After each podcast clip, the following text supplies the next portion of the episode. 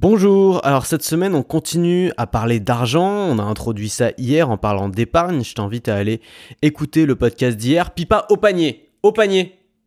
Excuse-moi parce qu'en même temps je suis en train de dresser mon chien, donc si à un moment je me mets à gueuler, euh, t'écartes l'écouteur de tes oreilles et tu, et tu attends deux secondes, c'est normal.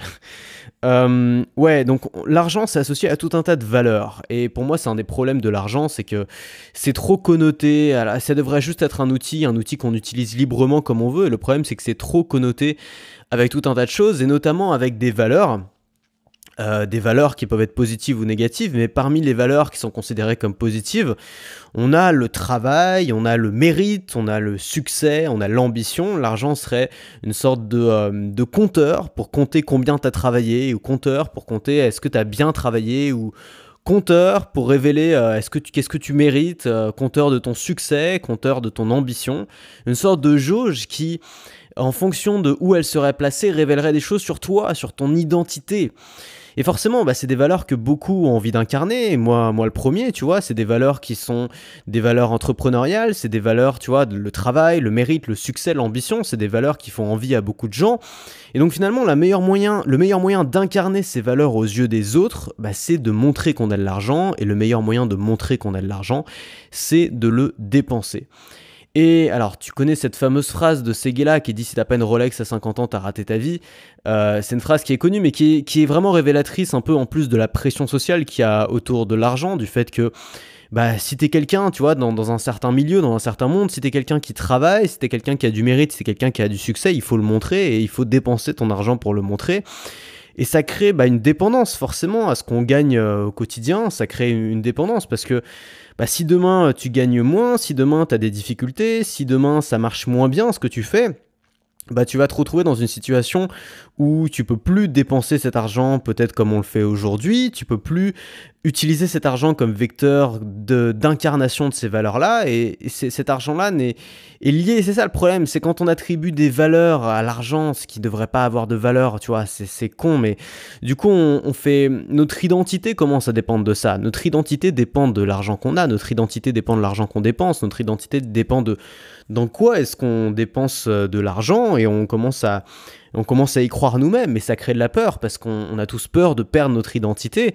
Et si ton identité dépend de tes revenus, bah c'est encore, plus flippant parce que si demain bah, des difficultés qu'on peut tous rencontrer ou simplement si demain tu as envie de faire autre chose qui, gagne moins bien, euh, bah tu vas perdre une partie de ton identité. Et donc beaucoup de gens ont très peur de ça.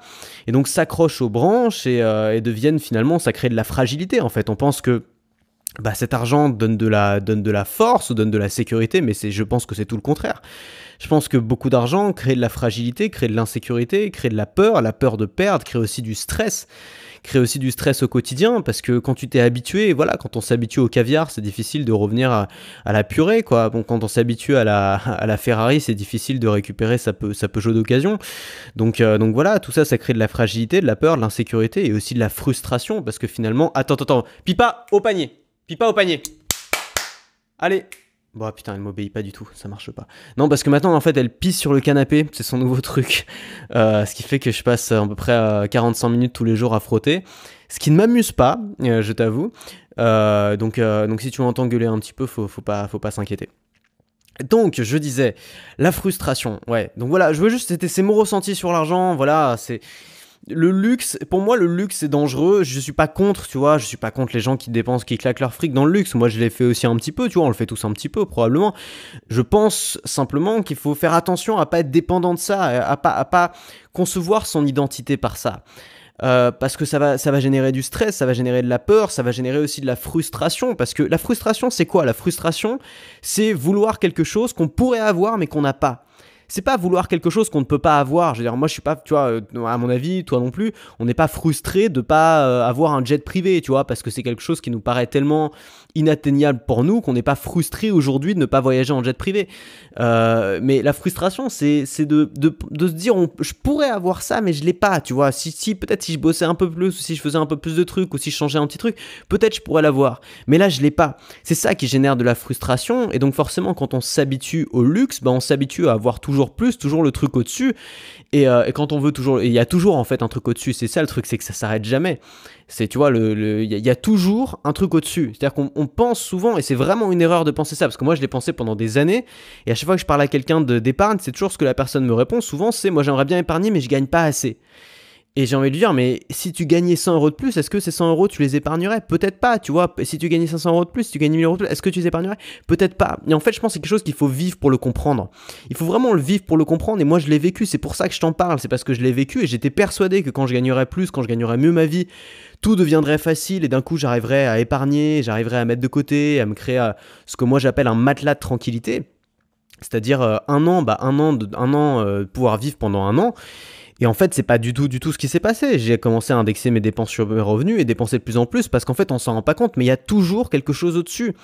C'est-à-dire qu'il y a toujours quelqu'un qui sera très content de prendre ton argent contre quelque chose, tu vois. Il y aura toujours un premium. Regarde, tu prends l'avion, tu as l'économie à, 500 euros, ensuite tu as, la, la, business à 1500 et tu as la première classe à 5000, tu vois. Tu as toujours un truc au-dessus. Puis si tu as encore plus d'argent, on va te proposer le jet, l'hélicoptère, je sais pas quoi, mais il y a toujours quelque chose au-dessus. Toujours, toujours, toujours. Et finalement, bah, c'est pour ça qu'on se retrouve avec des gens très très riches. On se dit ces gens-là, ils doivent vraiment manquer de rien, qui, euh, qui se retrouvent avec des dettes inimaginables, qui se retrouvent euh, avec des grosses galères financières. Tu vois, tu, je te cache rien. Tu vois, regarde les artistes, les, tu vois, les artistes, c'est pas forcément des gens qui sont connus pour bien, pour bien gérer leur argent. C'est normal, c'est pas c'est pas leur talent premier a priori. Et, euh, et c'est des gens bah, parfois qui gagnent énormément d'argent et qui pourtant ont, un mal fou à le gérer. Surtout que quand tu es artiste, souvent t'as pas un salaire fixe, mais tu as, un cachet, donc tu as un salaire qui est totalement irrégulier et c'est encore plus difficile de gérer de l'argent dans ces cas-là. Maintenant, il y a autre chose que peut t'apporter l'argent. Autre chose que, tous, ces trucs-là. Une chose que peut t'apporter l'argent dont on parle pas beaucoup, c'est la tranquillité.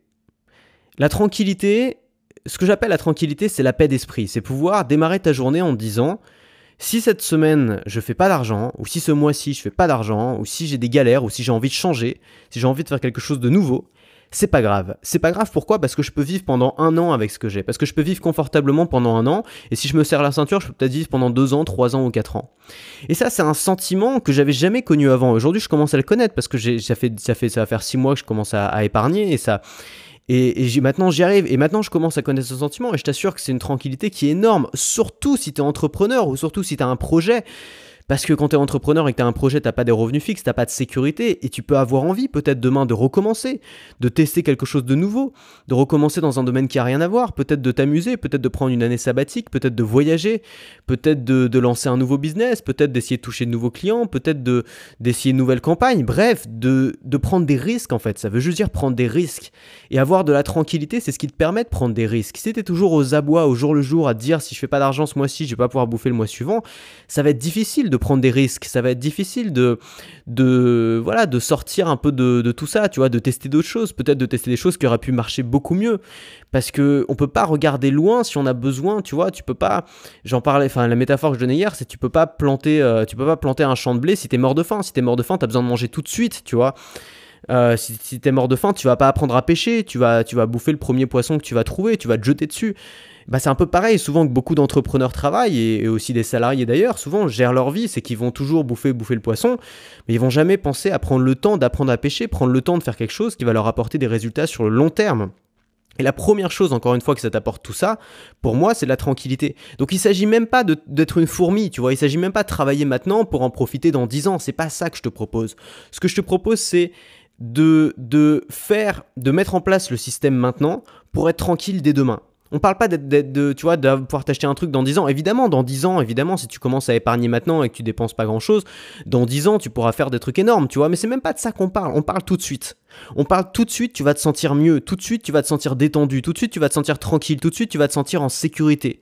Tout de suite tu vas sentir que tu peux te permettre de prendre des risques, que tu peux te permettre de changer, que tu peux te permettre si tu es créateur de contenu de faire un contenu qui marche pas, de te planter, de faire une formation qui se vend pas, même de, je sais pas, de faire de partir en vacances ou de faire une pause si à un moment t'as plus envie de travailler ou si à un moment t'es un peu déprimé, t'as envie de, si à un moment t'es à l'hôpital ou tu peux plus bosser. Bref, savoir que tout ça c'est possible et que tu et que tu vas pouvoir t'en sortir parce que tu as ce matelas de tranquillité.